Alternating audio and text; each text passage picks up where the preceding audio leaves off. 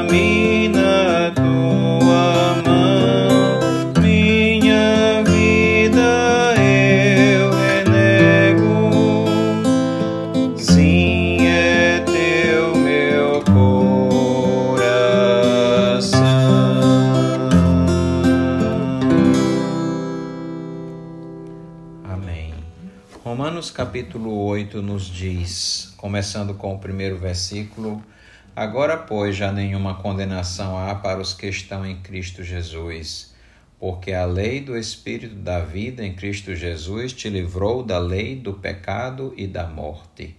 Porquanto que fora impossível a lei no que estava enfermo pela carne, isso fez Deus enviando o seu próprio Filho em semelhança de carne pecaminosa e no tocante ao pecado, e com efeito condenou Deus na carne o pecado, a fim de que o preceito da lei se cumprisse em nós, que não andamos segundo a carne, mas segundo o Espírito.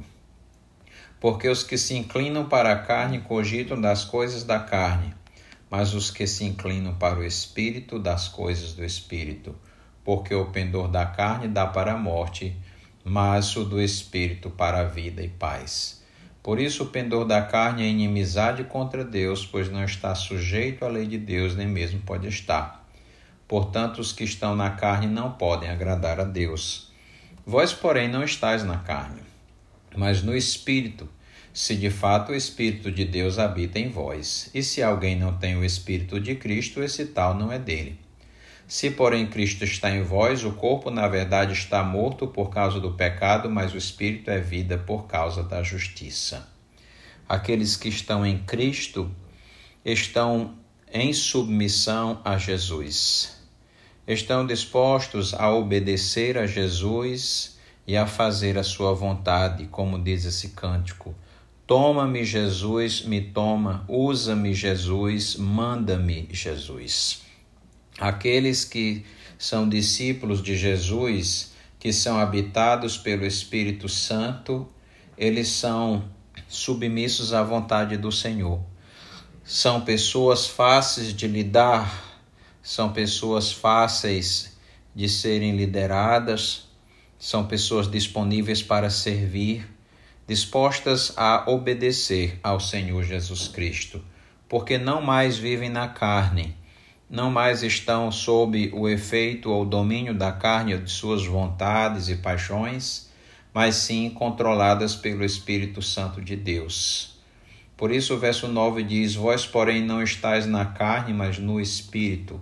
Se de fato o Espírito de Deus habita em vós, e se alguém não tem o Espírito de Cristo, esse tal não é dele porque apenas aqueles que têm o Espírito Santo é que obedecem a Jesus e que submetem à sua palavra, porque não andam na carne, mas andam segundo o ensino da palavra de Deus e submissos a Jesus e controlados pelo Espírito Santo.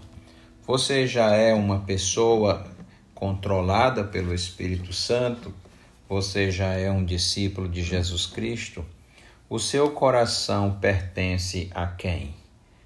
A Jesus ou a você mesmo, às suas vontades e desejos? Pense sobre isso. O seu coração deve estar no altar de Deus, consagrado a Ele, pertencente a Ele.